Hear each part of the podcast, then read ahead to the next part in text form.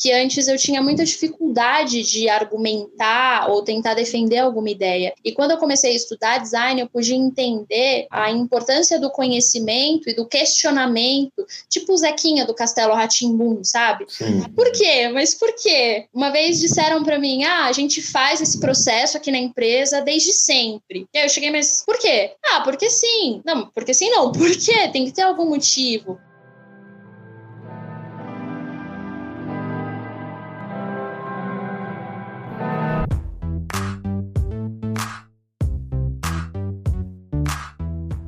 Opa, boa noite, boa noite pessoal. Muito feliz aqui em estar falando com vocês. Para quem não me conhece, meu nome é Lucas Santana, eu sou um dos fundadores da comunidade Inventivos. Essa comunidade para a gente falar sobre potências, principalmente, né? Uma comunidade sobre pessoas criativas, para empreendedores, pessoas que trabalham com economia criativa e afins.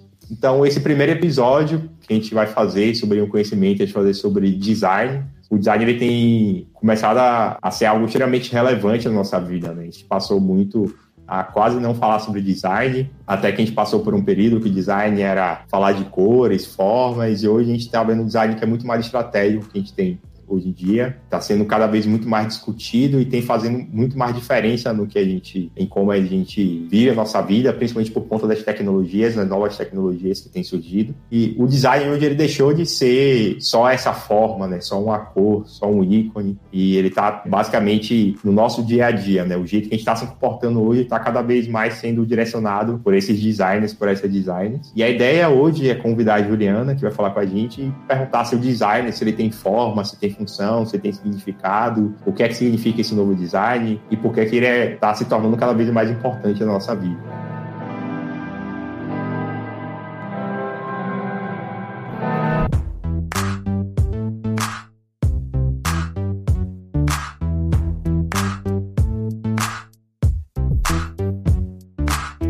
Oi, Ju, Oi. tudo bem? Oi, tudo bom?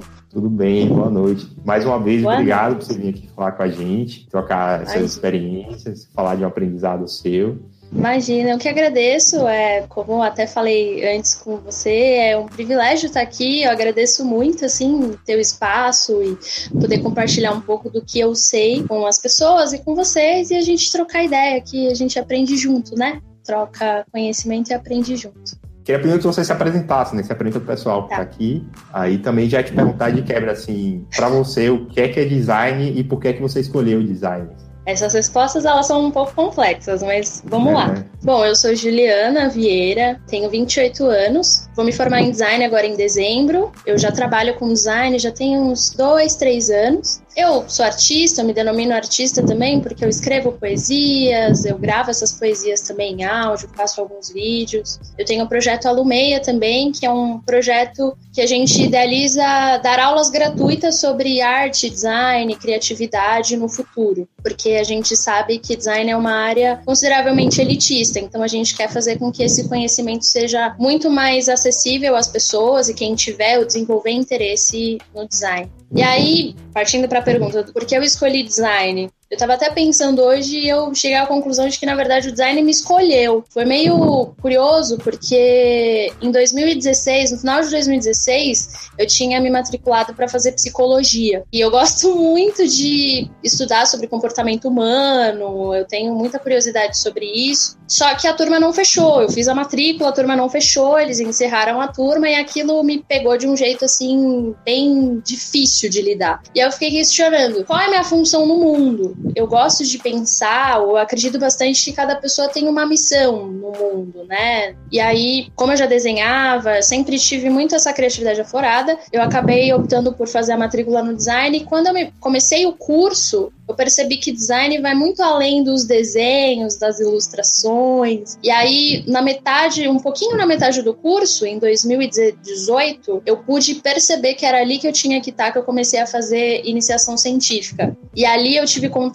com a teoria do design. E aí é onde a gente já emenda para a pergunta: o que é design? É muito difícil a gente definir design numa palavra só, porque design é uma É uma área muito complexa. É Sim. diferente da medicina, por exemplo, né? Que a gente fala, ah, medicina cuida da saúde, psicologia cuida da saúde mental, Design não, design é uma área muito interdisciplinar. Então, eu gosto de falar que ser designer é criar coisas com propósito. E esse propósito pode ser, não vou dizer para o bem e para o mal, porque aí para o bem e para o mal é uma visão muito moralista, porque bem sim, e mal sim, sim. varia de visão para visão, né? Fato, fato, fato. Mas é você criar coisas com propósito. Então, criar com propósito é você tem um objetivo de um projeto e você para alcançar esse objetivo, você precisa criar coisas. É aí que entra o designer. Você vai ter metodologias, formas de desenvolver esse projeto para conseguir chegar nesse objetivo, seja uma campanha publicitária,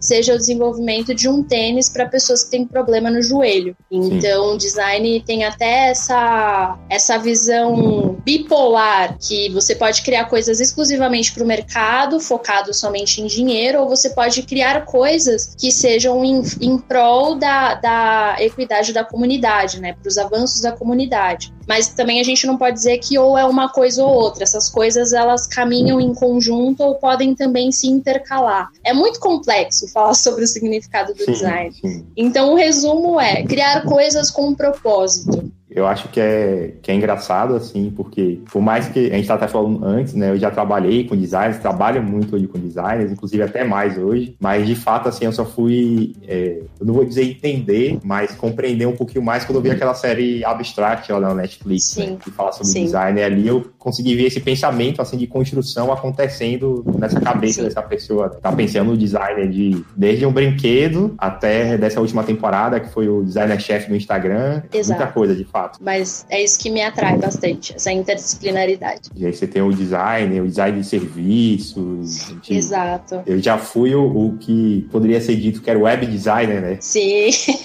sim. Tem, tem o design digital, que envolve toda essa questão de aplicativos, ferramentas digitais, que aí você pode até ir para inteligência artificial, tecnologias. Aí tem design gráfico, que caminha tanto na, no impresso quanto no digital, porque hoje a gente cria muita coisa para celular, para internet, de fato. Inclusive, agora não tem como fugir muito dessa questão da, do digital, né? E tem os designers de objeto. Eu, eu gosto de, eu prefiro falar designers de objeto do que design de produto, porque quando a gente fala de produto é, é, é muito delicado porque existem produtos digitais, né? Então, existem os designers de objeto, que são os designers que criam óculos, tênis e tudo mais.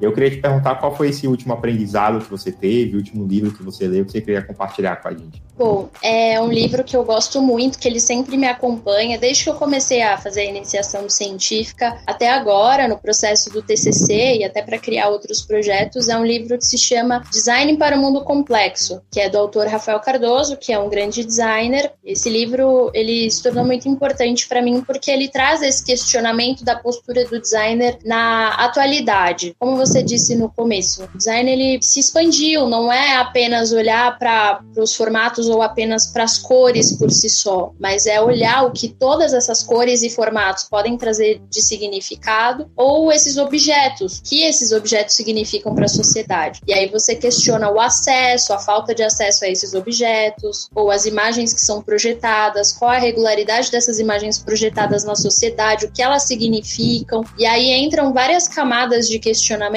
para a gente entender como designers a gente pode transformar a cultura ou a gente pode reafirmar alguns conceitos que são trabalhados há muito tempo. Então, existe essa responsabilidade dos profissionais de, de refletir se a gente está reafirmando algumas questões complicadas e que já são muito antigas e passadas e que são ruins, ou se a gente pode transformar isso para evoluir a sociedade como um todo. Por mais que a gente queira ganhar dinheiro com isso, a gente não precisa e nem pode reafirmar alguns conceitos como racismo, por exemplo. E pegando um pouquinho mais desse livro, assim, quais são as principais complexidades do design, ou que esse livro fala muito assim sobre esse mundo complexo, como é que ele interage, como é que o design interage com isso? Como é que você pode explicar um pouquinho isso pra gente?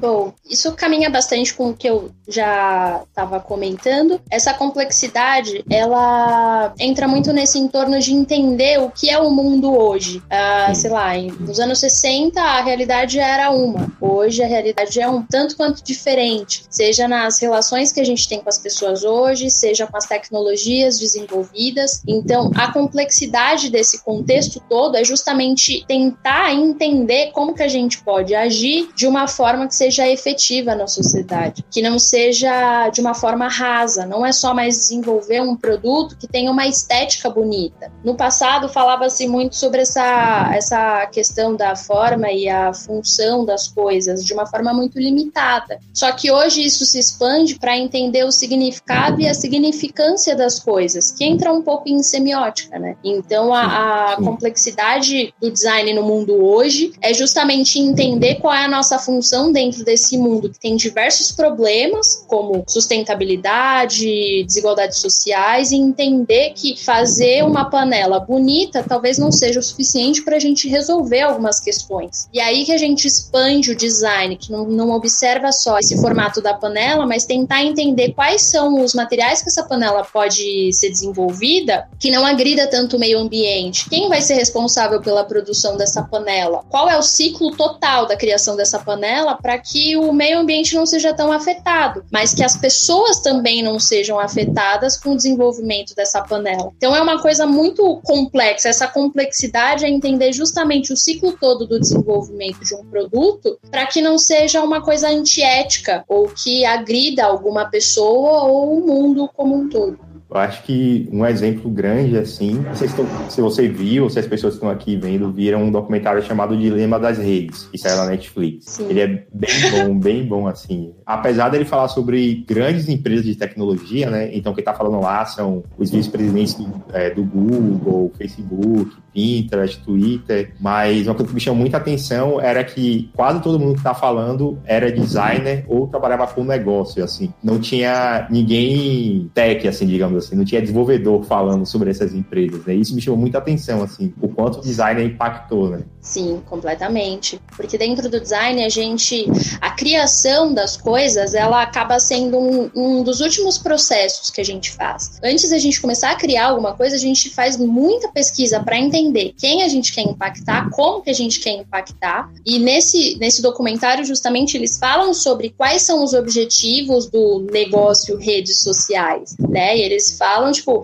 pra gente, usuário, a rede social é para interagir, se relacionar com as pessoas e tudo mais. Mas esse objetivo de negócio das redes sociais é muito mais. Ter clique nas, nas propagandas, é vender mais e tudo mais. Então tem todo, todo um estudo psicológico de comportamento que envolve design emocional, envolve toda essa questão de, de como alcançar, fazer com que essas pessoas cliquem nos anúncios e comprem alguma coisa. Então, existe todo esse estudo. No domingo eu assisti esse documentário, né? Eu tava estudando algumas coisas para escrever o TCC, porque eu tô criando o aplicativo. E aí eu pensei, putz, eu preciso entender um pouco sobre a ergonomia para design digital. Eu preciso entender como que isso vai impactar as pessoas, porque eu não quero criar um ciclo vicioso das pessoas 24 horas por dia no celular e viciar as pessoas ali. E mesmo viciando, o que, que eu posso causar nessas pessoas? E aí eu comecei a, a estudar e eu falei assim, gente, as pessoas estão tendo problema no, nos pulsos, nas mãos, a, a longo prazo isso é complicado, as pessoas vão ter problema de coluna porque ficam o tempo inteiro no celular. A questão cognitiva das pessoas também é afetada porque ficam muito tempo no celular, tem a iluminação do celular que afeta a visão. E aí tem uma questão psicológica também, que as pessoas se viciam nas redes sociais, como afirma o, o documentário, só que a questão psicológica do não ter notificações impacta direto na autoestima. Então, para você entender essa questão da complexidade que eu estava falando, né, é, é, todo um ciclo, né, uma bola de neve que você cria na vida das pessoas a partir da criação de um produto que seria uma rede social. Então, talvez a minha função no meu projeto de TCC hoje seja tentar pensar uma rede social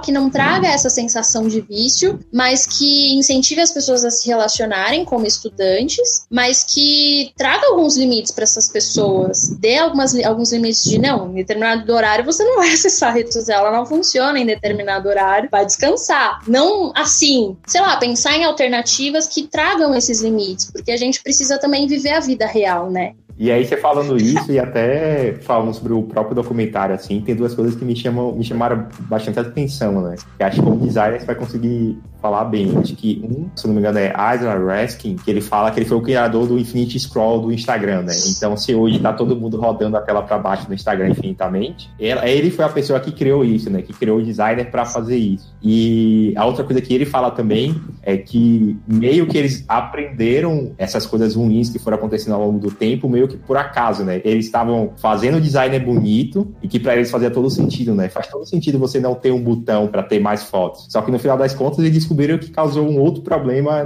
em outro nível, né? Você falou de complexidade, Exato. eu entendo que tem muito a ver com isso, né? Exatamente. Assim, pensando nesse, nessa timeline infinita, pô, isso é maravilhoso porque eu não quero ficar clicando para carregar mais informações. Mas é isso que você falou. A gente fica naquela ânsia de girar, girar, girar. O que tem mais? O que tem mais? O que tem mais? E aí você fica nesse, nesse processo infinito. Eu não sei nem se eu devia falar nome de rede social aqui, mas o TikTok ele é assim, né? Não tem um, um, um fim. Você vai vendo os vídeos e é para sempre. Eu já cheguei a ficar no TikTok por, sei lá, duas horas sem perceber. Porque você vai vendo vídeos, vídeos e, e essa é a sensação, né? Às vezes você vai ver o resultado de uma funcionalidade que você cria quando ela tá online já. Ou quando ela já tá no mercado, né? É aí que você vai ver a resposta do público. Por isso também que é importante fazer esse é, diálogo com o público direto para entender. Isso funciona, isso não funciona assim como os estudos psicológicos, físicos, para a gente entender se faz sentido realmente a saúde existir um produto ou não no mercado.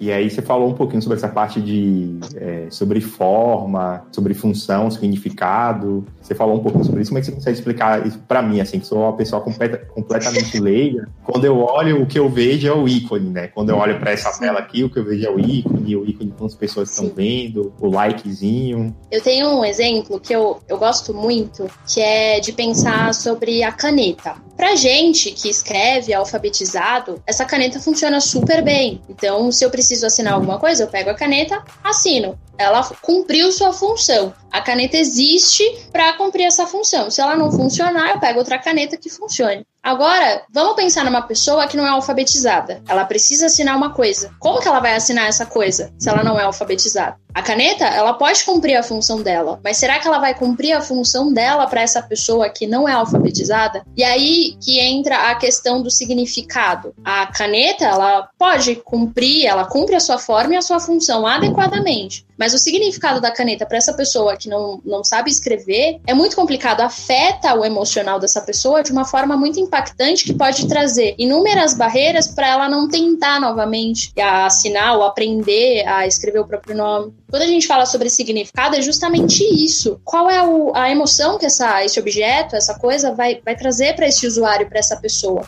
Para mim, beleza. É, assim, talvez irrelevante uma caneta funcionando. Mas para uma pessoa que não sabe escrever, aprender a escrever tem um outro significado. A gente pode pensar em outros exemplos. Na publicidade, a gente vê na publicidade imagens, propagandas de maquiagem. Os batons, eles cumprem o seu, a sua função, as publicidades publicidades cumprem a sua função de falar: ó, oh, esse batom é muito bom, você fica muito bonita, mas Quais são as imagens que a gente vê ali na tela? Geralmente são mulheres brancas, têm seus cabelos lisos e loiros, são magras, sem, sem nenhuma. É, estão de acordo com o, que a, com que a sociedade espera de uma mulher. Agora, uma mulher negra, gorda, com cabelo crespo, olha aquela publicidade, o que, que ela vai pensar? Será que eu posso usar esse batom? É aí que entra o significado. A função do comercial é fazer a publicidade do batom batom e tá fazendo a publicidade do batom. Mas como isso vai impactar as pessoas que estão tendo contato com essa publicidade? É aí que a gente entra na questão do significado. Por isso que quando eu critico bastante essa ideia de forma e função, porque pensar num objeto que cumpre a sua forma e a função é muito fácil sem a gente pensar nas emoções que ele vai trazer ou nos, nas questões que ele vai trazer para a realidade das pessoas. A gente precisa pensar nisso, porque ou a gente vai abrir caminhos para as pessoas se se sentirem melhor, evoluir, crescer, ou a gente vai limitar o acesso das pessoas e vai continuar vivendo como a gente vive há séculos e séculos. até pegando esse gancho assim, como é que a gente consegue tangibilizar ou entender essa parte que é imaterial do design, assim, né? Qual, qual que é o papel do design? Você falou um pouquinho sobre essa parte da pesquisa, sobre entender o, quem você quer impactar, como você quer impactar. E aí existe esse negócio de valor agregado, né? Que é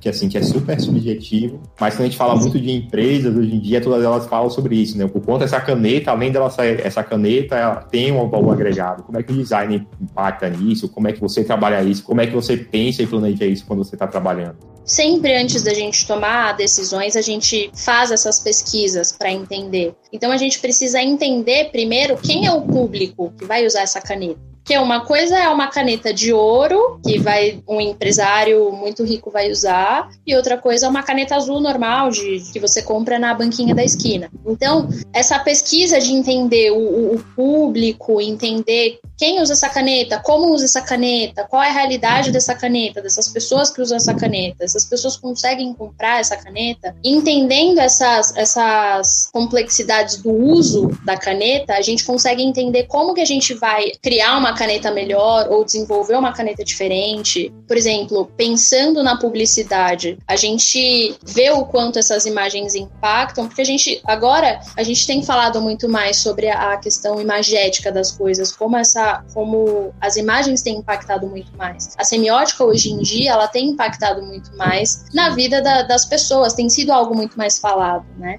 E a gente não percebe como alguns termos foram implantados ao longo da trajetória da publicidade ou do jornalismo. E agora, com esse conhecimento muito mais massificado, a gente consegue entender que termos foram empregados que não funcionam mais. E a minha função como designer é justamente entender toda essa questão de teoria e responsabilidade ética para conseguir chegar numa, no desenvolvimento de um produto e falar: não, pera, isso aqui tem sido feito assim há muito tempo, mas por que, que a gente precisa continuar fazendo isso da mesma forma? Será que a gente não pode mudar? Será que a gente. O público-alvo é esse, mas será que outras pessoas não podem ser impactadas? E a partir dessas pesquisas, a gente consegue insumo suficiente para conseguir argumentar e tentar mudar alguma coisa. Eu não sei se eu me fiz entender, mas Sim. é mais ou menos que por esse caminho, assim, sabe? Toda pesquisa, ela traz insumos de argumentação para o designer, sabe? Eu acho que essa é uma das coisas que me agrada muito no design e que me impactou diretamente quando eu comecei a fazer design, que antes eu tinha muita dificuldade de argumentar ou tentar defender alguma ideia. E quando eu comecei a estudar design, eu pude entender a, a importância do conhecimento e do questionamento,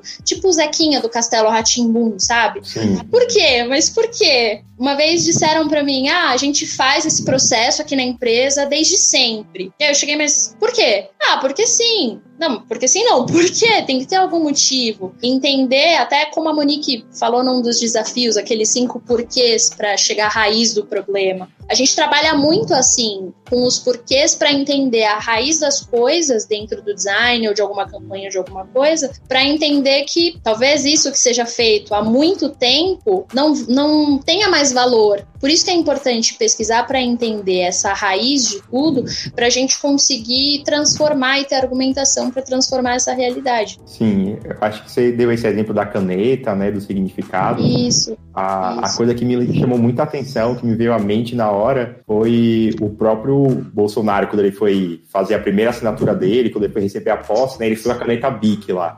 Então, Sim. isso ele queria comunicar alguma coisa com isso, tinha algum significado Exato. em ele ir assinar com a caneta BIC azul, né? Exatamente. Até as imagens que às vezes ele que ele soltou no passado, comendo o pão com manteiga, de camiseta de time. Então, todas essas questões de imagem, elas impactam muito o dia a dia. É de uma forma muito sutil e a gente não percebe, mas elas impactam, sabe? Tipo, o posicionamento de uma sombra atrás de uma de uma tipografia num logo. Tudo precisa ser muito bem mapeado antes de criar. O criar, ele é uma consequência de uma larga pesquisa para a gente entender, porque tudo fala, sabe, Lucas? Tudo, todas as formas, Sim. todas as imagens, cores, tudo fala. Por isso que não é só a forma pela forma, não é só pensar numa caneta que só vai escrever. Como que uma pessoa que tem Parkinson vai escrever com uma caneta? Então, é por isso que a gente precisa entender muito mais profundamente antes de criar essa caneta para esse público. Tem algumas pessoas que questionam muito alguns materiais ou utensílios de cozinha que são criados para facilitar o corte na cozinha, sabe? Tem aqueles negócios de cortar banana banana, que assim, você olhando uma pessoa que não tem nenhum problema físico, é fácil a gente usar. A gente vai olhar e falar, nossa, vamos usar uma faca. Mas para uma pessoa que tem Parkinson, é muito difícil às vezes pegar o garfo e colocar na boca, sabe? Então tudo fala. O garfo ele pode ter milhares de funções. Ele pode servir para criar uma joia com arame ou ele pode servir também para comer uma comida. E até pegando isso, e como é que você está vendo isso em relação ao digital, assim, né? Porque se hoje em dia se fazer uma faca, se fazer uma caneta, que é um produto que na teoria já é super conhecido, ele já tem significado, eu imagino você que estava falando até um pouco mais cedo, falando que estava criando um aplicativo, criando uma rede social. Logo, você tem uma tela completamente em branco para criar o significado que você quiser, né? Como que é para você saber que você tem esse poder de dentro dessa rede social que você está criando, que ela vai ser criada, você tem quase literalmente o poder de moldar esse comportamento dessa pessoa dentro dessa rede. Né? Como é que tem sido para você isso? Dá medo, eu não vou Dá. mentir. Dá medo, porque tem um outro livro que se chama Políticas do Design. Eu não me lembro o nome do autor agora, mas ele fala sobre o co como design, o designer cria culturas. Então, nesse momento que eu tô criando essa, essa rede social, eu me vejo justamente na responsabilidade de tentar afetar a vida das pessoas, não dessa forma que a gente viu no documentário do Dilema das Redes, não da forma tão agressiva que a ergonomia me fala o quanto é ruim as pessoas ficarem muitas horas no celular, mexendo no celular. Então eu tô justamente num ponto que eu tô, meu Deus, eu preciso encontrar alternativas que incentivem essas pessoas a terem uma vida real, não só uma vida digital, mas a gente também não pode negar a vida digital, porque ela tá aí. Sim. E é o meu projeto de TCC. Então, o meu momento agora é de sentir um pouco medo, mas eu me sinto nessa responsabilidade de encontrar alternativas saudáveis, psicologicamente e de,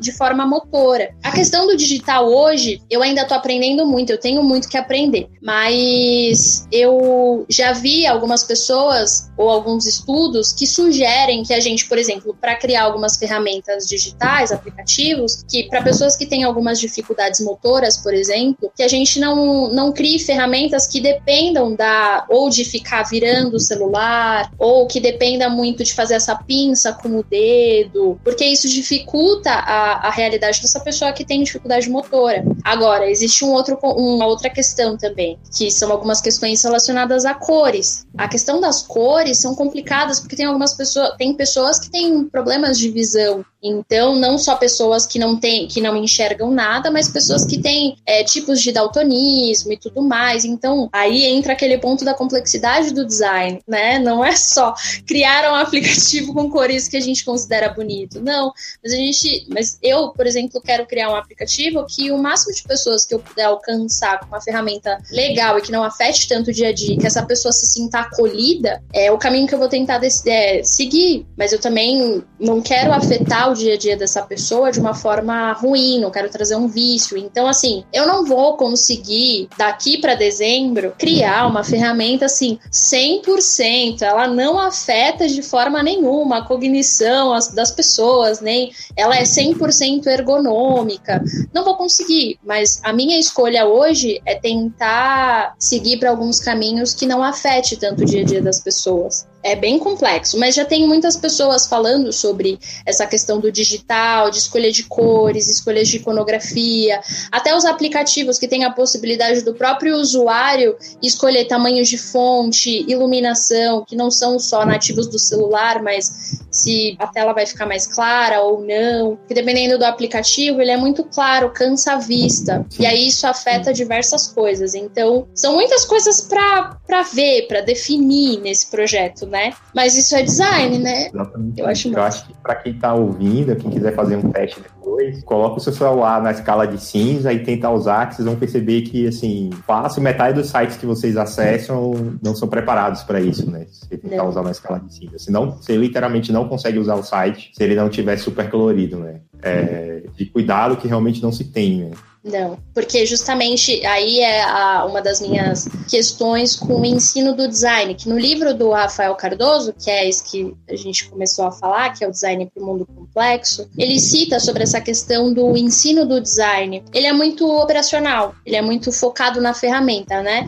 Então, vamos ensinar os alunos a editar vídeo, foto, acessar sites para baixar fontes, algumas legislações para a gente entender o que aplicar, como aplicar. Mas uma coisa que não é ensinada, que é fundamental, é sobre a teoria do design, o pensamento crítico, esses porquês que eu comentei há pouco, né? Porque desenvolver esse pensamento crítico é um processo. Sim. E não é todo mundo que está disposto, porque pensar dói, né? Pensar sim. dói, criticar ou questionar é incômodo e dá trabalho, porque quanto mais você questiona, quanto mais você pesquisa e trabalha nessas metodologias de, do design, você percebe que não é simplesmente criar uma ferramenta digital. Vai muito além, porque tudo fala. Então, o ensino do design ele precisaria talvez caminhar um pouco mais para essa questão de teoria e pensamento crítico. Talvez equilibrar um pouco essa questão de ferramenta e teoria, sabe? Para fazer com que os alunos sejam um pouco mais complexos para quando entrarem no, no mercado de trabalho, entrarem sabendo, tendo consciência dessa responsabilidade da criação das coisas e de todas as pessoas que, essa, que esses profissionais podem impactar diretamente. Porque senão eu imagino que o comportamento que vai acontecer é pegar algumas referências de mercado que já existem, que provavelmente não estão pensando nisso, nem de longe e começar a replicar, né? Então você está cada vez Exato. mais replicando coisas ruins no mercado, né? Exatamente. Que é o, a produção em massa, né? Que é muito mais fácil, rápida, mas o resultado dela não é muito interessante. E aí você falou um pouco sobre a parte de comportamento, assim, principalmente depois que eu vi essa série Abstract da Netflix, o Dilema das Redes, eu fiquei pensando muito sobre o quanto esse design ele me afeta, né? Sobre quanto ele afeta meu comportamento, as coisas que eu faço. Você começa a perceber várias coisas assim, né? E Sim. você acha que a gente consegue responder questões existenciais nossas através do design? Você acha que o design está chegando nesse ponto hoje em dia? Você acha que está chegando nessa filosofia? Porque se a gente está moldando o comportamento, é porque de alguma maneira a gente está tocando no íntimo das pessoas, assim, né? E você acredita que o design está chegando nesse ponto agora? Eu acho que sim a partir da minha vivência, eu não sei se é só por conta da minha bolha, mas desde que eu entrei, que eu comecei a estudar design, eu pude individualmente, não só como profissional, mas eu comecei a questionar as coisas à minha volta de uma forma bem chata, talvez, mas questionar de uma forma muito mais efetiva. E assim como eu tinha dito que a semiótica ela tá ganhando uma visibilidade maior, recentemente, acho que tem um ou dois meses, teve aquele caso, não me lembro o nome do menino, mas foi aquela moça que apertou o botão do elevador pro, pro filho da empregada ir até o. Isso. E ela deu uma entrevista depois no Fantástico, se eu não me engano. E ela deu uma entrevista e ela tava com uma roupa. Ela tava com uma roupa branca, tava com uma camiseta branca, ela tava toda pastel, assim, sem muitas agressividades no, no visual, né? E aí eu não assisti a entrevista, não consegui assistir, mas eu vi uma movimentação no Twitter que eu achei muito interessante. Que o pessoal começou a falar: gente, isso é semiótica. Ela tá vestida assim porque ela quer passar uma visão de boa moça. Nesse momento eu falei: nossa, estão falando de semiótica assim, tipo, como se fosse falando sobre. assim, o pão da... é. é sabe? E aí eu fiquei, que interessante, porque geralmente semiótica se vê na faculdade, porque semiótica é um conceito, são conceitos muito complexos, mas vê assim na boca do povo ali, na, na timeline do Twitter, assim, rolando discussões Sim. de uma forma do dia a dia. E eu falei assim, poxa, olha que massa. Então, essa é uma das potências do design, levar esse conhecimento para as pessoas, mostrar o peso do significado das coisas. Existe uma questão muito delicada dentro do design, é que design, os designers, no geral, se acham Deus deuses, porque possuem Sim. o conhecimento e as metodologias de trabalho, porque gostam muito da Bauhaus, mas a questão não é você ter o conhecimento, a questão é a responsabilidade de você criar as coisas e afetar as pessoas. Então vamos compartilhar esse conhecimento de semiótica com as pessoas para mais pessoas verem. Então eu acredito muito que o design já está mudando a sociedade, não só nessa questão de imagem, de levar a semiótica para a boca do povo, povo, mas eu acredito que o design ele já está chegando no, em outros âmbitos da sociedade, muito além da tecnologia e da publicidade, por exemplo. Mas a gente, como designer, pode pensar em estruturas de sociedade. Teve um exercício da faculdade esses dias que me perguntar, que fizeram uma pergunta: Ah, você como designer, como solucionaria o problema das enchentes em São Paulo? Ah, isso é um, uma questão muito delicada que eu não consigo fazer um produto só. E aí foi quando eu parei, eu falei assim: não, qual é o problema?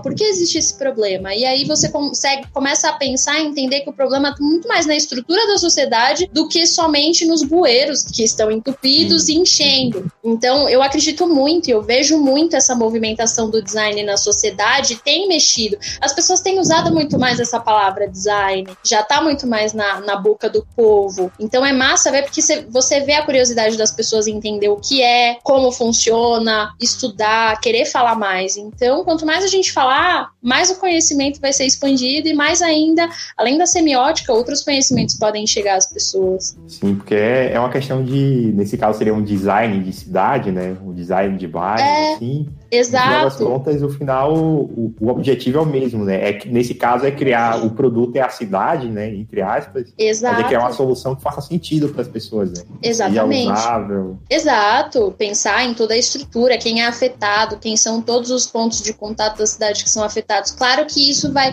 já vai partir um pouco para arquitetura, né? Mas como não trabalhar junto? Porque essa é uma outra coisa interessante do design, que é trabalhar com inúmeros profissionais que é uma outra coisa que no livro se fala bastante, né? Essa interdisciplinaridade, o coletivo do design. Eu não sou dona da razão, eu não sei tudo, eu preciso de outros profissionais para me ajudarem, mas a gente pode seguir algumas metodologias para chegar a uma solução, todo mundo junto no coletivo, porque é para o bem comum. Se eu quisesse o mérito próprio, eu ia para, sei lá, faria outra coisa ou para outro mercado. Mas trabalhar em coletivo é muito massa.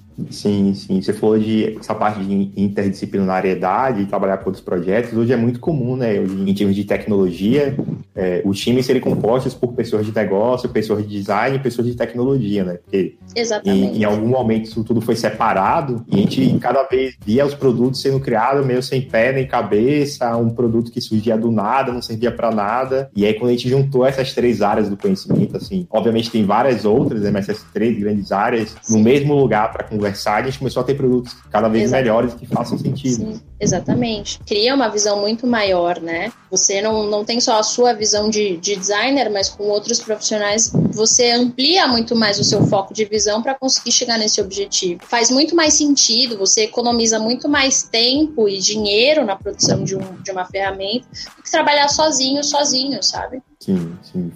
E para a gente finalizar, tem uma pergunta que é, que é bem capciosa e que eu vou adorar essa resposta, que é como é que você entende que o design ele afeta na decolonização do pensamento? É um negócio que está surgindo bastante hoje. É, cada vez mais a gente tem falado mais sobre isso, né? E como é que você acha que o design ele impacta nesse ponto?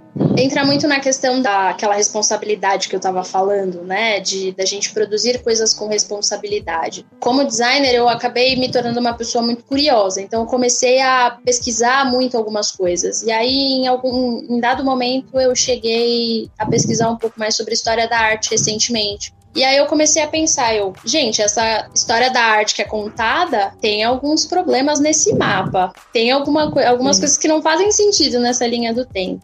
Aí que entra o meu papel como designer. Se eu vejo um problema, um rombo informacional, um rombo na educação, no ensino da história da arte, como que eu posso fazer alguma coisa para tentar transformar isso? Porque já que design tem essa responsabilidade social, a gente precisa assumir essa responsabilidade e falar: não, eu vou pegar esse problema e vou tentar fazer alguma coisa, porque tem coisa, muita coisa errada. Uma cultura há muito tempo é disseminada e as coisas não são questionadas. Por que, que a gente não pode transformar isso agora? Por que a gente não pode é, mudar o rumo da, da contação dessa história da arte? Então, essa responsabilidade é, é bem delicada, bem complexa, mas a gente pode afetar a sociedade a partir desses questionamentos, incentivar as pessoas a questionarem cada vez mais. Porque a gente vê as imagens que são propagadas há muito tempo, é, os mesmos pensamentos nas escolas que são propagados há muito tempo, só que as pessoas não questionam, têm medo de questionar. E o design ele permite esse questionamento interminável para a gente falar, tem coisas erradas, vamos, vamos mudar essa linha de pensamento.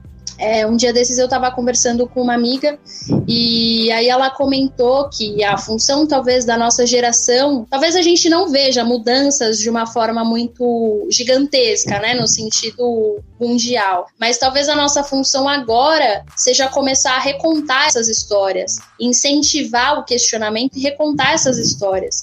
Então, como designer, eu vejo que a minha função hoje é enxergar onde existem esses problemas, essas faltas de contação de histórias, por exemplo, na história da arte, e tentar atacar esses buracos e tentar contar essa história de uma outra forma. Claro que eu não vou trabalhar sozinha para isso, mas a minha função é questionar e começar a denunciar de certa forma essa falta de informação e começar a falar para vir entrar na boca do povo como a semiótica tem entrado. Tem até uma coisa que, não sei se dá para chamar de design, narrativa, uma coisa assim, pensando, sei lá, na cultura da população negra e tudo. Eu acho que tem muitas coisas que eram feitas em, na periferia em alguns outros momentos e que hoje são várias inovações que têm surgido.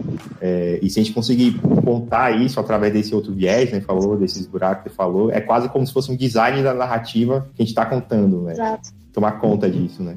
Exatamente. É como se fosse uma. Teve um movimento artístico, um movimento de design que era contra a cultura, né? Que era contra essa a ideia padrão da forma e da função, que questionava muito essa questão muito certinha, essa questão muito branca. E eu penso que hoje isso está muito aflorado no nosso dia a dia né? Já vem se aflorando de, um, de uns tempos para cá, mas agora isso já tá muito mais latente. Falar, não, gente, chega, não dá mais pra gente continuar assim, vamos transformar, vamos transformar a publicidade, vamos transformar as tecnologias, vamos transformar a educação. Claro que não depende só da gente, a gente não vai salvar o mundo todo, né? Não sou uma super heroína, porque essa pode ser até uma visão um pouco romântica, achar que eu vou salvar o mundo todo. Mas se a gente junta várias pessoas que querem fazer um pouco, a gente pode fazer muita coisa, recontar e transformar transformar as histórias de muita gente e ecoar. Sim, até o ponto que se isso não acontecer, as pessoas vão, elas vão dar um novo significado para aquilo que elas já têm, para aquilo que elas já fazem, né? Seja de roupas, produtos, é, ritos culturais, enfim, elas vão criar seu próprio significado além daquilo que já existe por padrão, digamos assim. Né? Elas vão. Exatamente. Essa da forma, design, elas vão ter o mesmo produto, a mesma forma, mas vão ter quase o seu significado pessoal para aquilo. Sim, porque o significado das coisas ele não é um só, né? Para mim significa uma coisa e para você significa outra. Então isso que é interessante também. É o significado incontrolável das coisas e como as coisas se transformam também ao longo do tempo, né? Sim. Então, Gil, eu acho que era isso. Muito obrigado. Tem alguma pergunta Mas... que eu não te fiz, que você acha que eu deveria ter feito? Alguma coisa que você quer não falar? Sei. Acho que não. Acho que tá tudo aí. Eu não sei se eu respondi tudo certinho, se tá tudo bem, se faltou alguma coisa. Qualquer é. coisa é só falar que a gente tenta responder. E aí depois a gente vai passar as recomendações. A gente falou de algumas coisas aqui, né? Do livro que você falou, o primeiro que é Design para o Mundo Complexo. Isso. Depois a gente falou de alguns documentários. Aí quando a gente divulgar o episódio, a gente já, já divulga com os links tudo pra gente Perfeito. colocar lá. Tá bom. Então, obrigado, Ju. Obrigado por ter disponibilizado o seu tempo, ter vindo aqui conversar com a Imagina. gente. Eu que agradeço, valeu quem ficou ouvindo aí, quem vai ouvir. Obrigada pelo espaço, de verdade. É muito massa poder trocar ideias sobre isso. Valeu mesmo. Valeu, Ju.